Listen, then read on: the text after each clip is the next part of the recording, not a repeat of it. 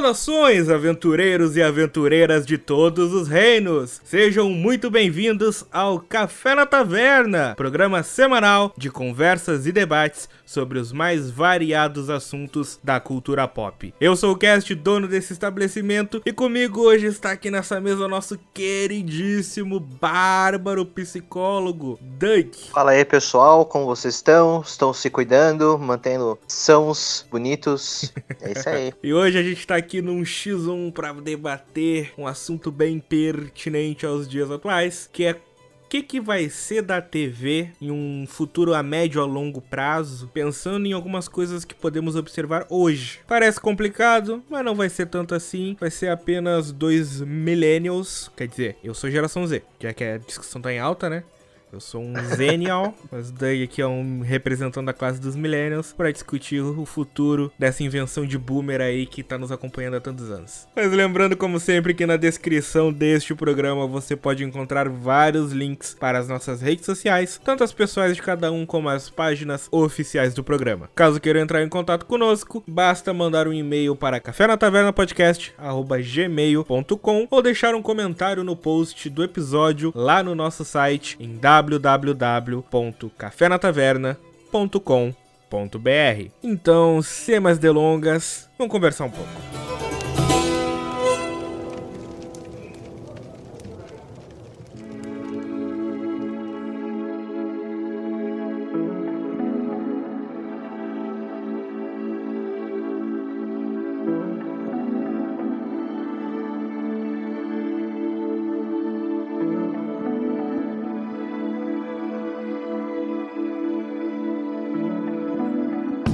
Bom? Cara, televisão, velho. Já, já tá acabando, né? É, ou não, não sei. Hum. É a discussão de hoje. Porque, pegando um pouco em paralelo, uma discussão que tá muito em alta agora, que a gente tá gravando, que é a questão das gerações, o aspecto da palavra cringe, essa discussão de que geração eu sou, de que geração eu pertenço, ah, meu Deus. Como eu comentei no começo do programa, eu sou da geração Z, porque eu nasci depois de 97. E eu acho engraçado, porque a geração Z, ela é, em tese, a primeira que nasceu na era digital, que cresceu com a internet. E eu tava refletindo um pouco sobre isso, porque apesar de eu ser Z, eu me lembro de alugar e de assistir fita cassete, assistir DVD, aqueles DVD 5 por 10 real. Eu me lembro dessa época, eu peguei essa época. Eu não cresci nessa época. A minha adolescência, 2010, 2011, 2012, já foi Facebook, YouTube, eventualmente Netflix, famosos torrent da vida. Mas a minha infância foi nessa época que eu acho que tu viveu mais já que eu acho que tu já era maior no auge, lá por 2005, 2006. Sim, sim. Eu sou de 89 e, cara, eu peguei a maior parte da época de, de locadora de, de fita, inclusive as locadoras de.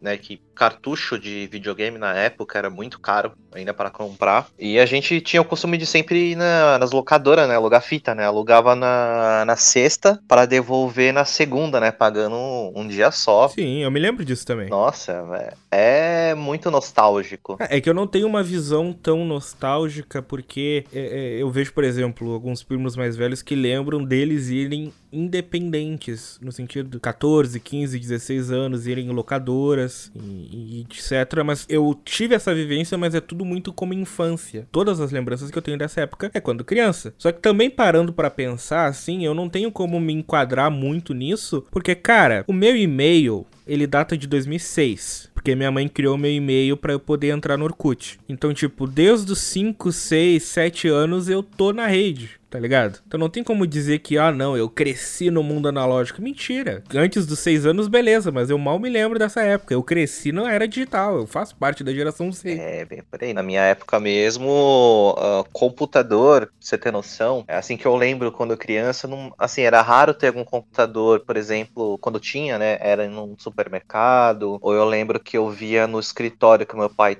trabalhava, né? Isso eu com 5 ou 6 anos. E era computador com MS-DOS, né? Vocês, jovens dinâmicos, não têm ideia que é o MS-DOS, você tem noção, basicamente é uma tela preta que você dava os comandos ali digitando pelo teclado, né? Ou seja, não tinha mouse, não tinha janela, e você tinha que usar só o teclado. Não é um touch, ninguém imaginava que existia touchscreen sabe? Então, na, na, nessa época, assim, que eu lembro bastante do, dessa velharia toda. Sim. E fazendo um paralelo, assim, entre essa conversa e o de fato o tema do episódio de hoje, que é TV. Porque a TV para mim é muito engraçado, porque o tema hoje é especificamente sobre a TV aberta, só que eu tive muito pouco contato com a TV aberta, porque a TV aberta ela é muito reconhecida principalmente para criança pelas manhãs. Só que eu sempre fui uma criança da madrugada, porque eu sempre estudei de tarde. Até a sexta, sétima série, eu estudava de tarde. E quem estuda de tarde e tem pais que não pegam em cima para acordar cedo, cara, eu acordava 11 horas meio-dia, almoçava, botava o uniforme e ia pra escola. E, somado a isso, eh, meus pais tinham TV a cabo. Tipo, eu me lembro, eu não tenho TV a cabo desde nascido, mas eu me lembro nitidamente do dia que eu tava, acho que na entre a primeira e a terceira série, e eu me lembro dos caras indo lá instalando a Direct TV, que hoje é a, Sky, né? Nossa, eu lembro, eu tive isso em casa. Então, só isso falando de uma criança que devia ter uns 5, 6, 7 anos na época. E a partir daí era, cara, canal de desenho que passava desenho 24 horas por dia. Essa é a minha lembrança mais forte de TV. Sim, eu me lembro do, do Bom Dia e Companhia, vários desenhos que passavam. TV Globinho eu não acompanhei tanto, mas majoritariamente a nostalgia que eu sinto, aquela, aquele friozinho na barriga, aquele arrepio na espinha que tu sente quando tu lembra dessa época, cara, é das madrugadas assistindo Cartoon Network, Disney Channel, uh, o falecido Jets, que acho que na tua época era o Fox Kids ainda, na minha época já era o Jets, e hoje já é o Disney XD. Eu peguei a transição, não peguei a transição, tipo, quando eu tava parando de ver desenho, que virou o Disney XD lá. Assisti muito pouco aquele canal, porque eu acho, eu achei uma falta de sacanagem, tá ligado? Jax era o canal perfeito. Eu assisto propagandas do Jax no YouTube com lágrimas no rosto. Que triste.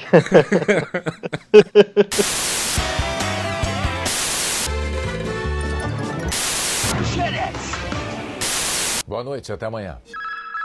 Cara, da, da DirecTV, assim, é, puxando mais, denunciando minha, minha idade, né? Até minha família ter condições de colocar a TV a cabo em casa, porque, meu Deus, era um negócio assim de gente com poder aquisitivo, né? Não sei, eu era muito pequeno. O pessoal fala com nostalgia do dólar a dois reais, eu não sabia o que, que era um real. Cara, dólar um real. É, eu não sei, acho que dólar um real não é da minha época, mas tipo, o pessoal fala, não, 2008, 2009, dólar, um pra dois, não sei. Cara, naquela época eu não sabia o que, que era dólar dólar, que dirá o que, que é a conversão, o que, que significa pra minha vida. Cara, imagina, né? nessa época eu, lembro assim, bem de, de vago, minha madraça falando, o dólar tá um real, né? Vamos comprar dólar para poder ganhar dinheiro no futuro, né? Tá vendo? Se, se eles tivessem se escutado Aí, o dólar quase 6 conto, imagina. É, e sem contar a inflação ainda. Sim, sim. Mas essa parada de, de TV, eu sempre fui muito ligado na TV quando era criança, né? Pelo menos até eu ter acesso a tecnologias, assim, de ter acesso a coisas da internet mesmo, né? Porque cheguei a ter internet em casa bem tardio, por volta dos meus 21, 22 anos, sabe? Eu tive internet para usar em casa. Nos outros lugares era na casa de amigo, que tinha a antiga Speed, né? Aqui de São Paulo que era tinha 512k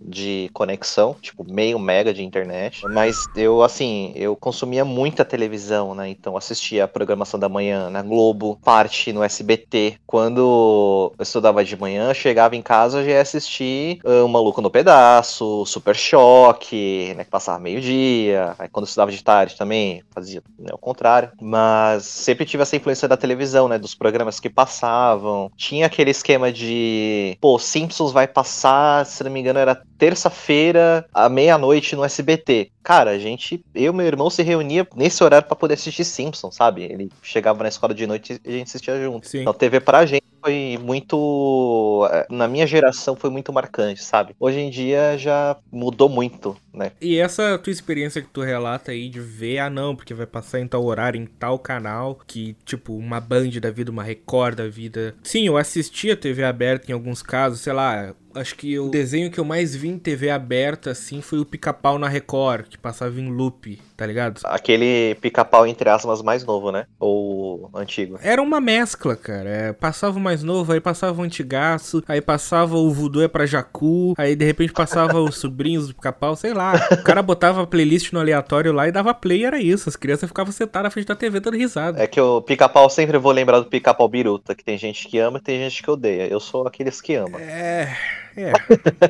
é, mas Simpson, Pica-Pau, Pernalongos, acho que a gente vai ter um programa à parte para falar sobre isso. Porque agora a gente vai entrar na, na discussão que eu queria trazer e o motivo pelo qual a gente tá fazendo esse programa, que em 2006 a gente já tem um programa sobre isso. Não me lembro qual é o número do programa. Cara, depois do programa 10 eu não sei. Tipo, até o programa 10 eu sei de cora o tema e o número do programa. Depois do programa 10 eu não sei, não sei. Eu sei que o 13 é de terror, porque é o 13 mas e só.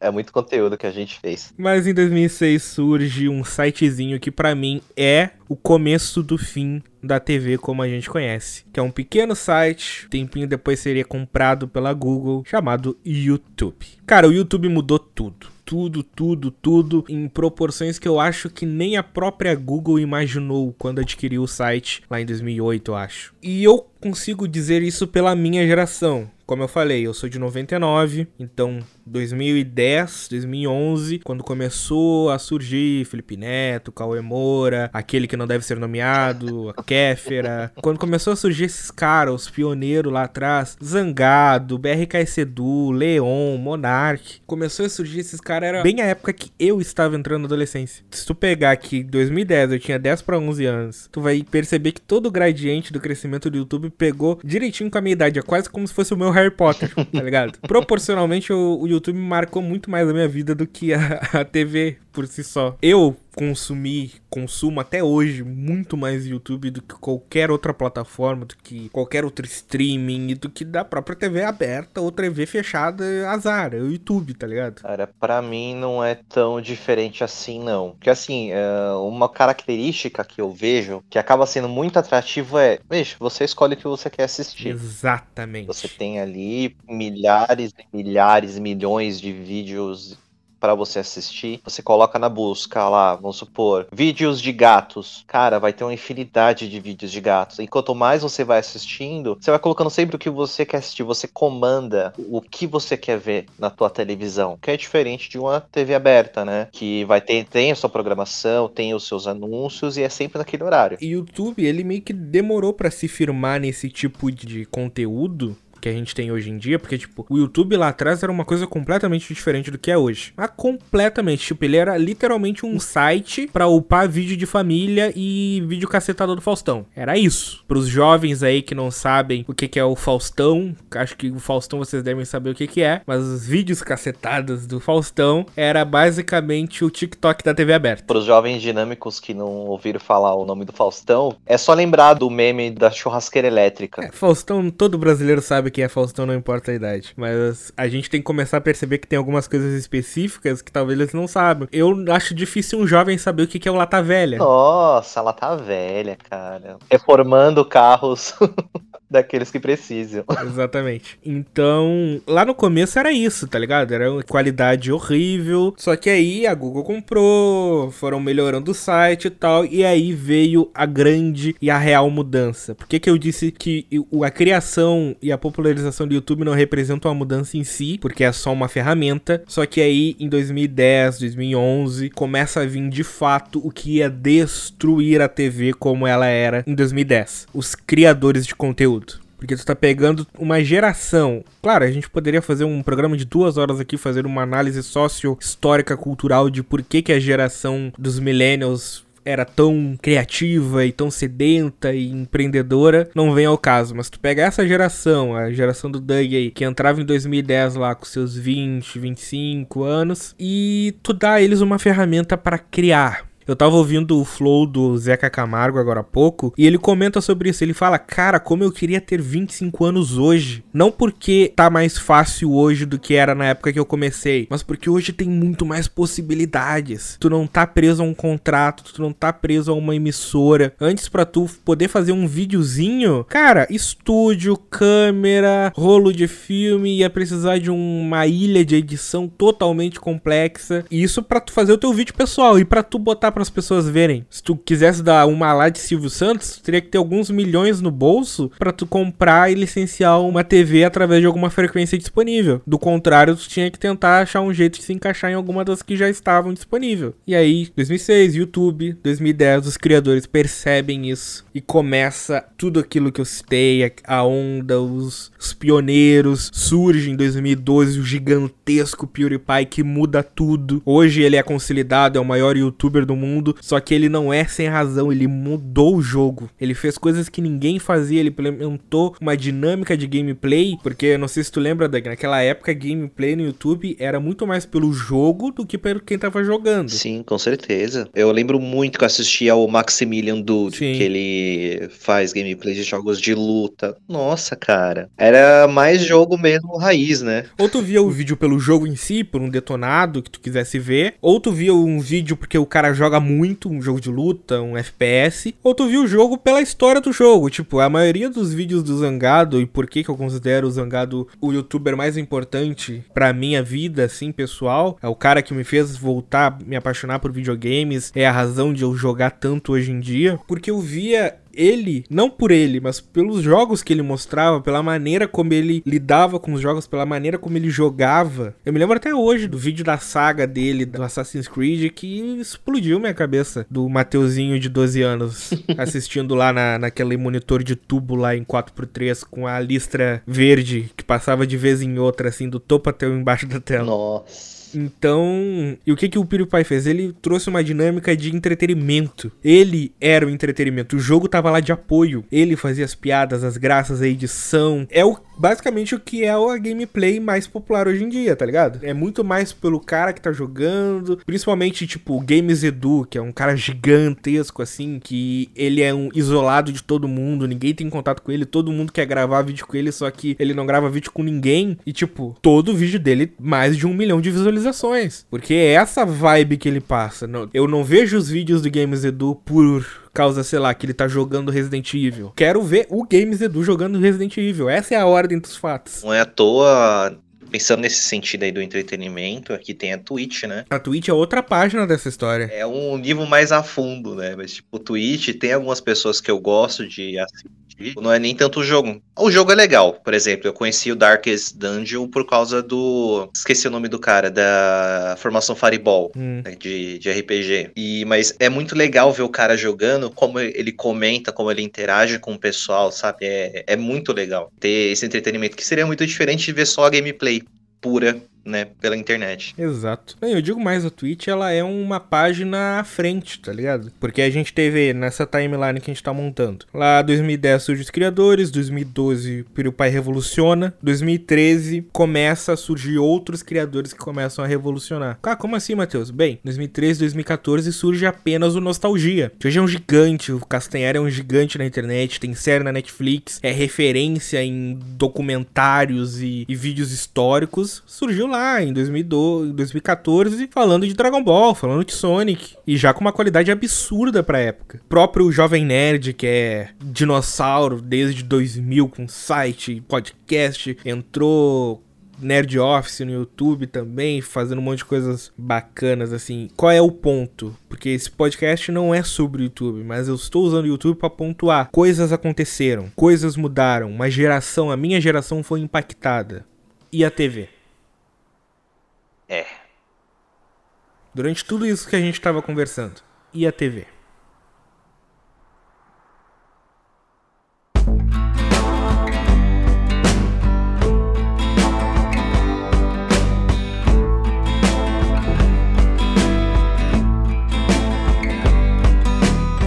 Cara, a TV, eu assim, né, eu tenho teorias, né, que Primeiro, os jovens que começaram a crescer já tiveram esse acesso um pouco mais facilitado, né, à internet. Pensaram, né, pelo menos os que tinham acesso à internet, né? Ou eu assisto TV, que tá passando aquelas coisas que os meus pais assistem, ah, tá passando jornal, não gosto, tá passando novela, não gosto. Ou eu vou assistir os vídeos na internet que eu consigo assistir o que eu quiser na hora que eu quiser, sabe? Então, pro jovem não foi nem um pouco difícil de escolher, né? Sim. Não, eu não digo nem necessariamente por ver a hora que quer, mas por ver o que quer. Porque, por exemplo, tipo, em paralelo com essa época do YouTube, eu também assistia muito TV a cabo, Cartoon, Disney, Nickelodeon, sabe? Eu via muito desenho, eu sempre gostei de desenho. A minha paixão por desenho não parou na infância e, na verdade, nunca parou, continua até hoje, sou apaixonado por desenho animado. Só que era aquela coisa, tipo, putz, vai dar os mesmos episódios, sei lá, vou pegar uns desenhos mais recentes, tipo Hora de Aventura, Apenas um Show, Gumball,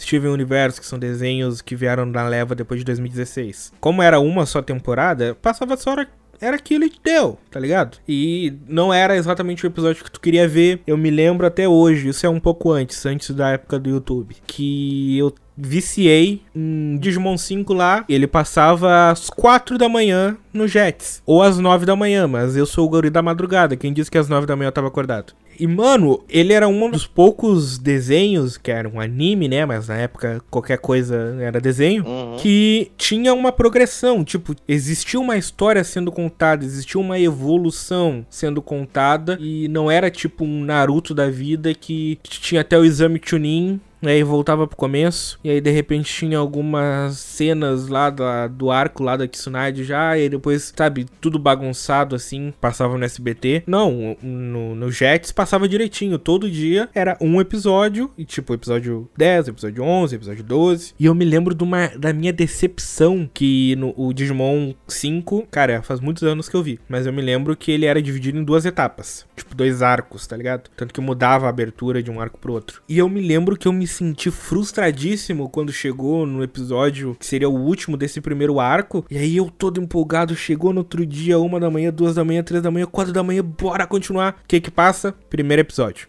Que decepção.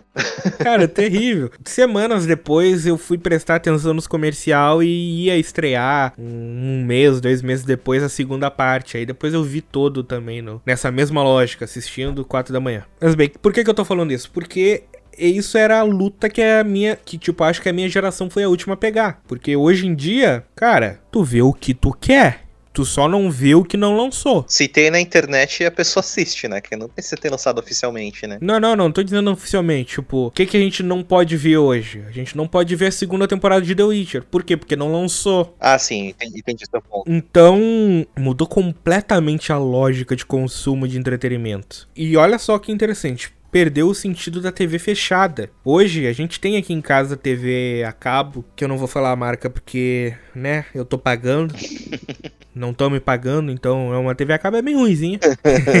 porque minha mãe gosta muito de assistir. Mas eu tenho aqui no quarto e, cara, eu mal assisto. Às vezes, sei lá, eu vou deitar na cama ali, eu vou ah, relembrar os velhos tempos, de ligar a TV e ir passando de canais para ver se algo me atrai. E eu passo pelas mais de 100 canais e nada, cara. Por quê? Porque eu vi tudo? Não. Porque o que me interessa, eu sei que é só eu apertar o botãozinho, que é minha TV aqui é Smart, abrir a Netflix e dar play no que eu quero ver. O que, convenhamos, é muito. Assim, você tem um poder muito maior do que você esperar talvez ter aquele programa que você quer assistir. Ah, e, e, a própria lógica, porque antigamente esse negócio de zapear, acho que a geração não sabe o que, que significa zapear. Vai achar que tem alguma coisa a ver com o WhatsApp. não, não tem nada a ver com o WhatsApp. Zapear era um termo que os millennials usavam pra quando tu tá só passando de canal sem saber o que tu vai assistir. Então tu vai, o próximo, próximo, próximo, próximo. Então nessa época de zapear funcionava por quê? Porque era aquilo que tu tinha para ver. Então dentro das possibilidades daquilo que tu tinha para ver, o que te atraísse tu ia ficar. Então por isso que tinha essa sensação de sempre tem algo que tu quer ver. Não é que sempre tem algo que tu quer ver, é que tu quer ver algo. Então tu vai fazer que exista algo que tu queira ver. Hoje em dia, como a, as janelas se abriram tanto, se tu passa por 100 canais e realmente nada te atrai, cara, tu abre o YouTube, tu abre a Twitch, tu abre. Isso eu tô falando de criadores de conteúdo. Mas tu também pode abrir um Prime Video, tu pode abrir um Netflix, tu pode abrir um Disney Plus, tu pode abrir um HBO Max, pode abrir um Crunchyroll, um Funimation, Apple TV, sabe? E muitos outros que eu nem tô citando aqui. Ou se você quiser uma alternativa mais saudável para sua mente, abre um livro. Eu concordo, assina embaixo. Mas é outra mídia. É uma mídia que não morreu, olha só. É, é uma mídia que eu acho extremamente difícil morrer, né? Como a TV é? Será? Hum... Vamos discutir.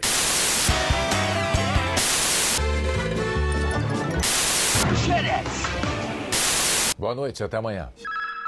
Porque a gente tá muito falando do passado, muito falando do. Sendo nostálgicos aqui, a gente tá sendo bem mais no... nostálgico do que eu achei que seria esse papo. Uhum. Mas vamos falar de hoje. Doug, fala aí um fato que aconteceu recentemente, que eu quero usar como ponto argumentativo para descrever por que, que eu acho que a TV não funciona mais. Cara, um fato recente, ah, o próprio canal da Loading, Sim. né, que eu acredito que pelo menos uma parte da internet chegou a saber da existência, que foi, exatamente, foi um canal que durou pouco tempo. Na verdade, ele ainda existe, né?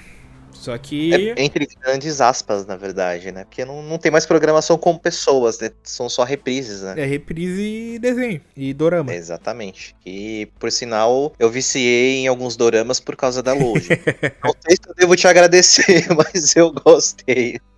Mas vamos do princípio, vamos do princípio. O que, que é a Loading TV pro jovem que nem, nem ficou sabendo disso? Cara, a Loading, ela veio com uma proposta muito legal. Quando eu fiquei sabendo, fui correndo assistir. É um canal onde trazia entretenimento, mas por jovem de hoje em dia. Então passavam vários animes, séries coreanas, né? Tinha ali os seus programas com apresentadores com temas da cultura pop. Tinha um programa específico, né, para cultura K-popper que eu achava bem legal por sinal. Teve uma influência bastante grande em jogos de esporte, então Free Fire de sábado e domingo praticamente era direto. Muito da cultura atual, né, de coisas da internet, estava puxando isso pra televisão. É, porque é um ponto interessante que tu comentou, que é um uhum. canal, pro jovem que tá ouvindo, não é um canal do YouTube, não é um canal da Twitch canal de TV aberta. Exatamente. Se você colocar ali na sua televisão no canal 32, tá passando as reprises. Então, né,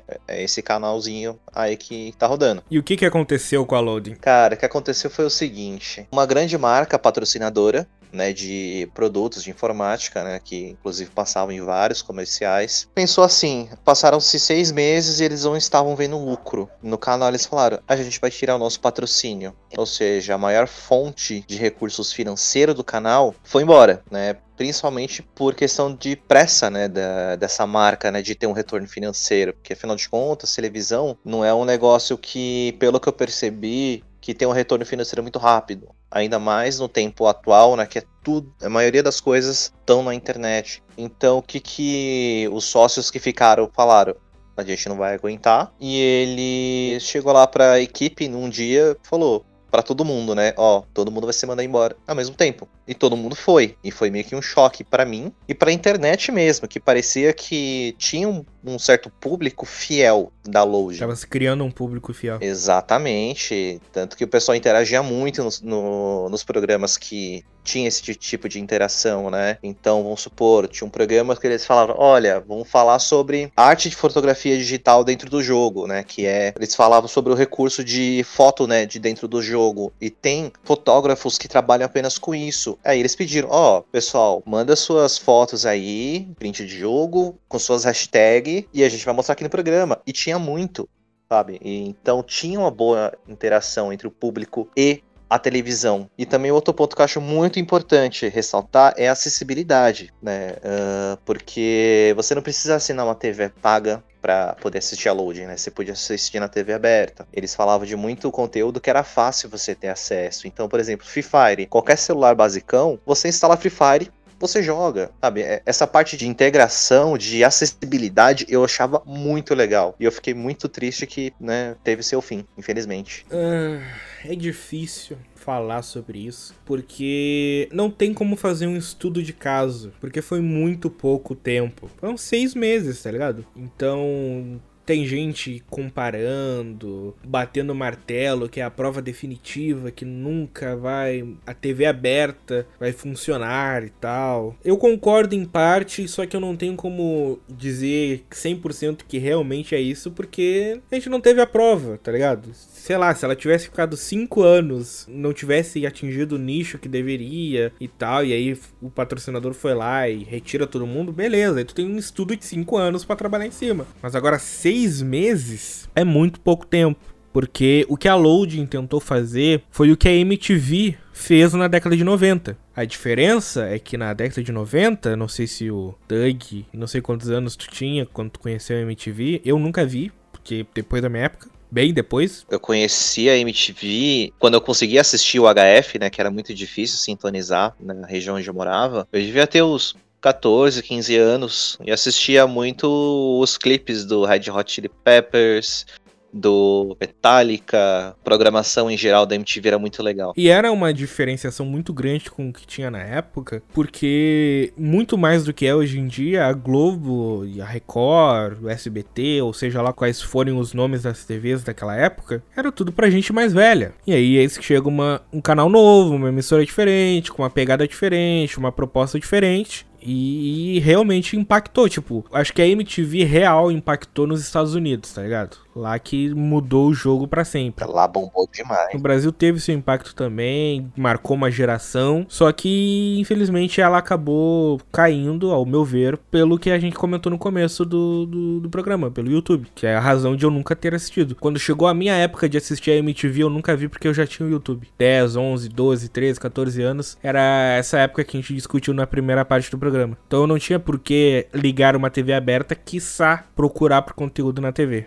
E aí a, a Loading veio em 2020, tentou emplacar e não conseguiram. E por que, que eu vou dizer que não conseguiram? Porque como é que eu posso dizer? Cara, eu vou parecer muito egocêntrico agora, mas vocês vão entender meu ponto. Eu sou o perfeito exemplo do público-alvo da Loading. Eu tenho alguns motivos para falar isso. Minha faixa etária, 14, 15, ah, os 20, 21, 22, 23, essa faixa etária do, da geração Z. Eu sou um otaku assumido, tanto que um dos programas que eu mais gosto de fazer aqui no café é dos animes. E a gente ainda vai fazer muito programa de anime, se segura aí. Preparem as, as lâmpadas fluorescentes, porque a gente vai falar de muito anime aqui ainda. Detectamos um otaku fedido.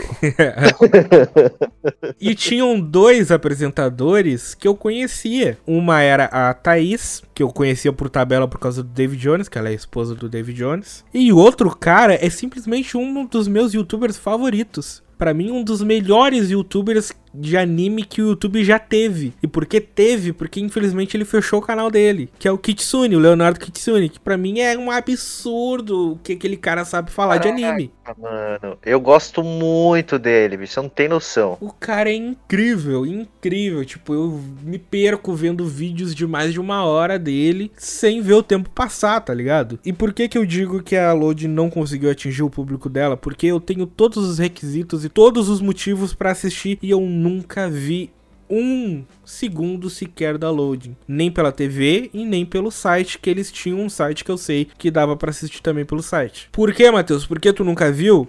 Não sei, porque na época não tinha countdown de, ó, daqui a três meses eles vão fechar. Então para mim era algo que, ah, outra hora eu vejo, outra hora eu vejo, não me animou, é, não quero ver, não sei o que. Quando sair no YouTube eu vejo, não tô com tempo não quero ver, por causa que era aquela vibe meio TV, tá ligado? E eu não tava afim de ver uma vibe TV. Se eu soubesse que eles iam acabar em seis meses, eu teria visto, ajudado, ido atrás pra o troço não morrer na, na praia. Mas como a gente não tem uma bola de cristal, né? Vídeo nosso programa de número 13, expectativas para 2020. Uhum. eu nunca cogitei que Tipo, eu achei que ia ser algo de sucesso. Eu vi o pessoal engajado no Twitter. E eu só fui empurrando com a, com a barriga e eu nunca vi. Quando eu pude ter a oportunidade real e a vontade de realmente acessar e sintonizar, já tinha acabado. Cara, foi muito prematuro. Assim, a, a loading, pelo que eu tava pesquisando, ela começou no final de dezembro e terminou praticamente no meio de maio. Eu fiquei sabendo da loading em fevereiro. Fevereiro, março, abril e maio, assim, é, o que eu botava na TV para assistir era só loading. Era o dia inteiro loading. Porque, assim, eu cresci com a televisão, então, para mim, ter a sensação de ter uma TV ligada passando, cara, programação mesmo não reparando, é meio que automático, saca? Mesmo que eu não prestasse atenção. Mas, cara, é, era direto botava na loading, assistia. Às vezes passava algum anime que eu gostava muito, por exemplo, Sakura Card Captors. Eu não lembrava que eu amava tanto Sakura Card Captors. Ia lá, 11 horas, todo dia, eu esperava Sakura Card Captors começar para eu assistir. Aí depois, mais tarde, tinha, passava Power Ranger. Aí em seguida, Black Clover, que por sinal, assim, a, a loading ela me apresentou animes fenomenais que eu não, eu não daria chance se eu não tivesse visto assistido um episódio. Por exemplo, um anime que eu me rasguei de rir, Konosuba. Cara, eu me rasgo de rir. ReZero. Puta, nossa, amei muito a ideia do ReZero. Esse anime você nem gosta, Cat, tipo, o My Hero Academia. Ah, Eu conheci pela Lojin. nem gosta, né? é, esse animezinho aí, né? Essa coisinha aí, Bobagem. bobagem. Ó, um anime que eu com certeza nunca darei a chance é o chamado Free, que é um anime de um grupo de, de atletas de natação. Eu assistia bastante por causa da relação entre os personagens, porque foi um anime que me foi apresentado né, de forma assim que eu não queria assistir, tanto que eu assisti tudo, né? E também me fez assinar serviços, porque a Loading tava com patrocínio da Crunchyroll e da Funimation. E eu assinei pelo menos uns três ou quatro meses de cada serviço para poder assistir. Falando de- desse serviço de anime, eu só não assino porque a Netflix tá entupindo de anime também. Aí eu fico, ah, mas eu quero ver primeiro os animes da Netflix, depois eu. Se eu quiser, eu assino os outros.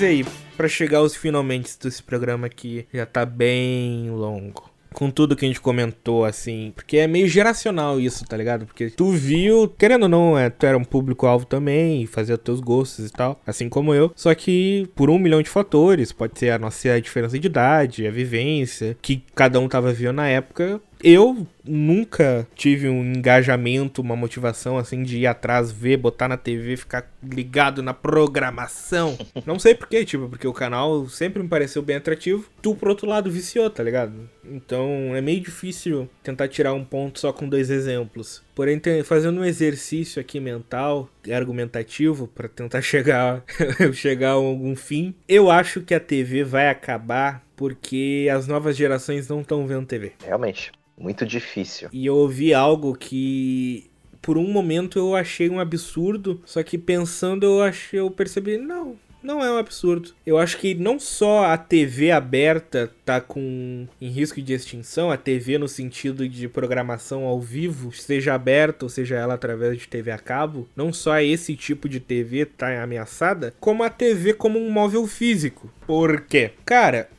se tu pegar estatísticas do YouTube, já é a maioria de gente que vê pelo celular. Provavelmente a Netflix deve ter algo semelhante. A Disney deve ter algo semelhante. Como eu tu pode ter tanta certeza, Matheus? O meu aval de certeza que eu dou nisso aconteceu alguns dias atrás, quando a HBO lança seu streaming aqui no Brasil e o plano mais barato é o plano que tu só pode ver pelo celular. Isso que eu ia comentar agora. E eles não iam lançar isso à toa. Não ia ser só pra ter um plano de 9,90. Existe um motivo por trás. Eu acho que tá cada vez mais óbvio que as pessoas estão cada vez mais consumindo coisas pelo celular e apenas pelo celular do que na TV. Então, se a TV física, o eletrodoméstico, a televisão tá ameaçada, cara, eu tô quase batendo o martelo no caixão da TV como um serviço. Por quê? Porque é um exercício básico de lógica. Hoje a TV é muito grande, muito influente, porque os velhos estão vivos. e eu posso botar nós aqui na- nesse bolo. Por que não? Porque a Com gente é da certeza. época que a gente vê a TV. Mas os novos não estão vendo. Eu posso me colocar nesse bolão aí dos velhos que assistiu TV anos atrás. Eu também não tô mais vendo tanta TV assim. A minha TV eu uso pra ver Netflix. Porque eu, por favor, eu sou muito purista com, com obras de audiovisual. Tanto que é meu trabalho. Então eu não vou ver um filme num celular. Nunca. Eu vou botar na maior TV que eu achar que eu comprei na época que eu tinha dinheiro pra comprar, graças a Deus, e vou assistir num fone de ouvido ou com o som estourando, porque eu- a minha experiência perfeita de ver filmes ou séries é o cinema, então eu vou tentar aproximar o máximo possível do que é o cinema. Só que isso sou eu, um geração Z falando, um millennial, como tu pode concordar comigo, geração X e tal, mas e a nova geração que tá vindo agora? Porque agora eu não tô nem falando da minha geração, tô falando da próxima, os que o pessoal tem chamado a geração alfa depois de 2010. Pessoal que tá se crescendo com o celular na mão. Literalmente assim. Celular na cara, literalmente. né? É, tá o celular ali, as duas mãozinhas, o celular, é o- olhos atentos. É, sobre a, essa sua, entre grandes aspas, profecia, do móvel físico da TV, tava pensando aqui, né? Acho que TV não, não iria sumir, mas aí eu pensei comigo mesmo, né? Por que não sumiria? Ah, porque tem videogame. Só que eu lembrei, cara, o pessoal pode jogar no celular, né? Tem os jogos que ela baixa ali dos aplicativos, mas também tem jogos em nuvem. Então hoje, por exemplo, dá para jogar um Xbox é, Series X via a plataforma de streaming da Microsoft. Eu pensei, cara, é bem possível. Daqui ao, sei lá, eu chuto daqui uns 50, 60 anos, não ter mais uma TV física. Ou seja, você vai tudo pelo, pela tela do celular mesmo. É, é absurdo pensar isso, mas é interessante. Ou se a gente tentar palpar mais essa profecia, cara, e se de repente a, o Samsung Dex deslancha? Nossa, cara. Tipo, vira algo padrão de mercado. Aí tu tem um teu computador barra player barra tudo no teu bolso, basicamente. Aí tu tem lá na tua. em algum canto da tua casa uma mesa com um monitor, um teclado, um mouse, uns joystick. Aí tu chega lá, conecta teu telefone e deu. Tu tem ali teu computador, com navegador, com jogos, com streaming, com o que tu quiser ver. Porque as coisas estão ficando caras. Não é todo mundo que tem o privilégio. Porque às vezes a gente fala, ah, não, mas a TV é algo insubstituível. Sim, é insubstituível para quem tem dinheiro para pagar. Como eu falei, como eu tinha na época. Mas se eu não tivesse 5 mil pra gastar numa TV, que é provavelmente o que ela custaria hoje, não custou isso na época que eu comprei, mas provavelmente é o que ela custaria hoje, eu não ia comprar uma TV. Simples. Então, se a TV aberta tem futuro, eu acho que não. E eu tô sendo bem pessimista assim, eu sei que pode ter muita gente que vai discordar, não, porque o rádio não morreu. Cara, o rádio foi pra internet. E aí veio o podcast. Hoje a Flow, Flow Podcast pode ser um rádio. Ele não é 24 horas. Mas ele tem uma programação lá de 3, 4 horas, uma vez por dia, duas vezes por dia. Pode ser uma TV também, já que não é só som, é vídeo. Mas a rádio também tem um, um diferencial que eu vejo, que, por exemplo, rádio de, de notícia, principalmente, cara, não tem como você substituir isso. Não, é rádio, ela tem um ponto que, tipo, sei lá, tu tá de carro, tá ligado? Tu tá andando, ou tu trabalha dirigindo, caminhoneiro, essas coisas do tipo. Provavelmente são os caras que mais consomem rádio, porque se tu é um caminhoneiro que passa 14 horas por dia dirigindo, cara, tu tem que ser muito eclético para não enjoar das músicas ou para ter podcast suficiente para ouvir. Tem que ser absurdamente eclético. Às vezes tu só quer botar numa rádio e ver o que, que os caras estão falando ao vivo. Ver as notícias da estrada, ouvir um jogo. Aí o pessoal pode falar: ah, não, mas a TV não vai morrer por causa do das notícias, dos jogos, dos eventos. Cara, a HBO Max tá lançando, além de todos os filmes e catálogos HBO e Warner e Cartoon e DC, tá junto no pacote a Champions, Champions League campeonato de futebol europeu, para ver ao vivo quando tiver jogo. A NBA já tem o NBA League Pass. Tu vê no celular, no computador, na TV, onde tu quiser. Comembol tem lá a comembol.tv para tu ver jogos da Libertadores, Sul-Americana, Recopa, o que tu quiser. Os jogos já estão se achando no modo streaming também. Esse ano, inclusive, a gente teve um exemplo muito claro disso quando a Libertadores saiu da Globo e foi para SBT. Louco isso, né? Não é mais a soberania da TV aberta e tem que ter, e se não for ali não tem onde ver. Eu acho que por muitos anos vai continuar futebol em TV aberta, porque os caras querer comprar 80 reais por mês de um streaming só de futebol é, é tenso. Pra mim é tiro no pé. É, tiro no pé. Ah, mas são mais de 100 não, muito mais de 100 jogos. Que, sei lá, são 20 times. Cada um tem que jogar 20 vezes. Deve dar uns 400 jogos. Show, mas quem é que vai ver os 400 jogos? Eu quero ver os jogos do meu time. Eu acho que a tendência é começar a separar assim, tá ligado? Fazer uma assinatura do teu time. Tem isso já na NBA. Tem lá, que é bem mais barato, inclusive, que tu assina só pra ver de um time. E aí tu escolhe o teu time. E tu vê todos os jogos desse teu time. Cara, que da hora. Queria algum tipo de serviço desse aqui. É a tendência a chegar, tá ligado? E isso com futebol. Notícia, cara, Facebook, Twitter, rede social já democratizou o acesso a notícias. Antes de chegar a aparecer na, no Jornal Nacional, o Twitter já tá comentando disso como se fosse notícia antiga. Ah, mas o jornal tem uma revisão, tem uma confiabilidade diferente de um post numa rede social, concordo, uhum. mas o jornal não depende da TV pra existir. O Jornal Nacional podia ser um canal no YouTube, que lança um vídeo todo dia às nove da noite, faz uma live, uma estreia, podia muito bem ser realmente. Uma coisa não depende da outra. Sim, você comentou da questão do, do Twitter, né? Da notícia. Mas aí eu lembro que, por exemplo, eu tenho o costume de assistir a Rádio Band News de manhã pelo YouTube. Mais por causa dos apresentadores. Porque os caras, eles fazem, como eles mostram a notícia, para mim é muito mais interessante, sabe? Então é um entretenimento a mais assistir jornal dessa forma.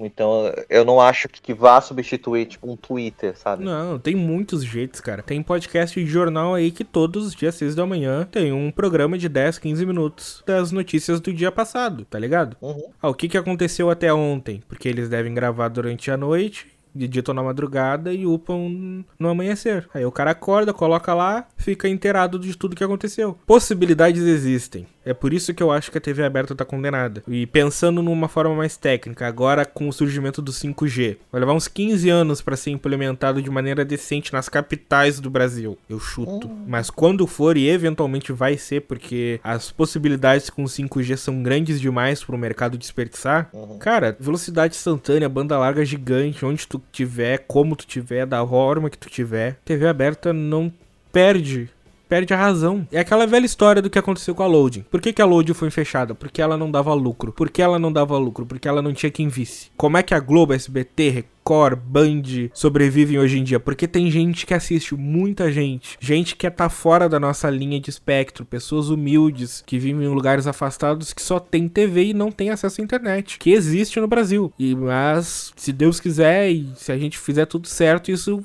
vai mudar e as novas gerações estão tudo crescendo sem TV. Então tu coloca no mundo onde todo mundo vai ter acesso à internet. E isso já acontece. Ah, não é ilusório. Não, não é ilusório. Tem civilizações inteiras, povos na África que pegaram um gap absurdo. Eles conheceram o rádio, a TV nunca chegou lá e agora eles estão com internet com 4G. Simples assim, eles não tiveram a cultura da TV, a TV nunca chegou lá. Uou, acontece. E hoje em dia é o que mais vai acontecer. Que as gerações de hoje, a geração alfa que tá crescendo, não tá crescendo vendo TV. Eles não vão ter o costume de ver TV. Eles não vão ter um carinho pela TV. Porque eu e o Doug estamos falando aqui, profetizando a morte da TV. A gente tem muito carinho pela TV. Eu passei noites em claro vendo TV. O Doug, poucos meses atrás, estava assistindo Sakura Card Captor todo dia às 11 da manhã. Saudades.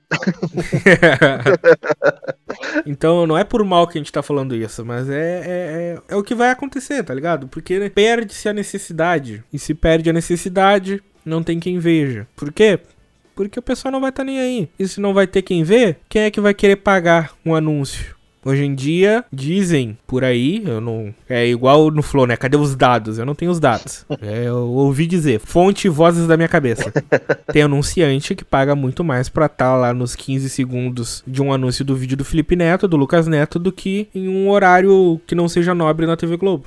Por quê? Olha quantos milhões os caras fazem por dia. Absurdo, né? É o futuro que já está aqui. Exatamente. E a propaganda vai estar tá onde tem público. O maior público hoje internet. E o dinheiro vai estar tá onde? O dinheiro vai estar tá onde vai ter propaganda. Mas aí, para terminar então, vamos chutar um número aí, no chutômetro. Cara, eu chuto 30 anos, que é quando a geração de hoje que tá crescendo vai ter lá pelos seus 30, 40. Vai ter a geração beta, que vai ser depois da alfa, que aí sim, ih, rapaz, não vai saber o que é DVD, tá ligado? O que, que é DVD? Cara, eu chuto uns 60 anos ainda, sendo bem conservador. Tu chuta até tu morrer, né? Até eu morrer, vai ter sim! Cara, eu chuto ainda, pelo menos aqui no Brasil, pelo menos uns 60 anos, até outra mídia tomar conta do, do lugar, né? Cara, eu chuto 30 anos, porque primeiro, outra mídia já tomou conta, e segundo, ao contrário de rádio, a TV é muito mais custosa. E se tu não tem anunciante para pagar toda a infraestrutura, não tem o que fazer. Não tem como suportar uma grade de programação 24 horas por dia. A TV vai virar reprise e jornal das nove. e isso para mim é morte. Vai ser uma loading, uma TV, uma TV zumbi.